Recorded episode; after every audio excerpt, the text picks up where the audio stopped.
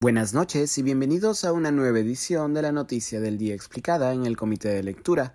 Les saluda Mateus Calderón, curador del Comité de Lectura. El nuevo magistrado del Tribunal Constitucional Gustavo Gutiérrez Tixe anunció que pedirá a Contraloría una investigación contra la gestión del anterior colegiado en una semana marcada por las tensiones entre los magistrados salientes y los magistrados entrantes.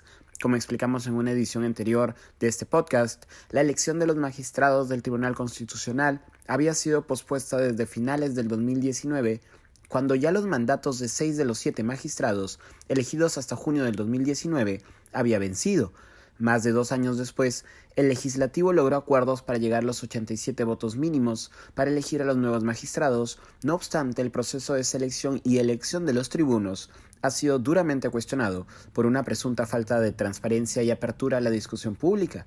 La nueva composición del Tribunal Constitucional, por otra parte, representa un viraje ideológico, donde antes dos grupos bien diferenciados en el que hasta antes de la muerte del magistrado Ramos Núñez el bloque progresista dominaba, Ahora se cuenta con un colegiado con un dominio general de un bloque conservador.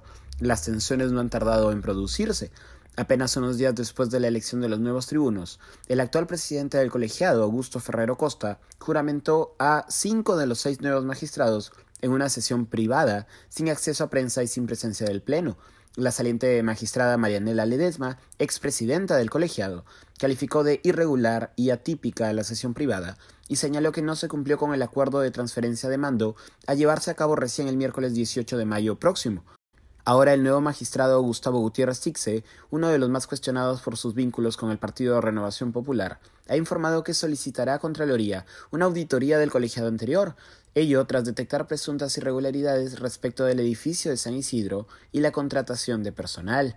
De acuerdo con Gutiérrez Tixe, el edificio adquirido por el Tribunal Constitucional en San Isidro es un edificio fantasma y, cito, hay problemas de estructura. Voy a pedir a la Contraloría que realice una auditoría para determinar responsabilidades. La obra está paralizada desde hace dos años, agregó el magistrado, que también pedirá una evaluación del personal contratado. Siendo un órgano pequeño, llama la atención la cantidad de personal, indicó.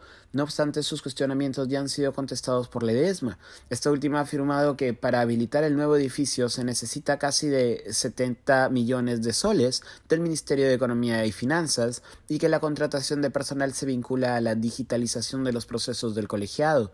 El tribunal necesitaba manos para trabajar. Lo que hicimos fue contratar locación de servicios, tercerizar servicios para que se digitalice toda la producción del tribunal. Si teníamos 16.000 procesos, yo dejé 2.500 expedientes, ha respondido la ex magistrada. Eso ha sido todo por hoy. Volveremos mañana con más información. Que tengan una buena noche.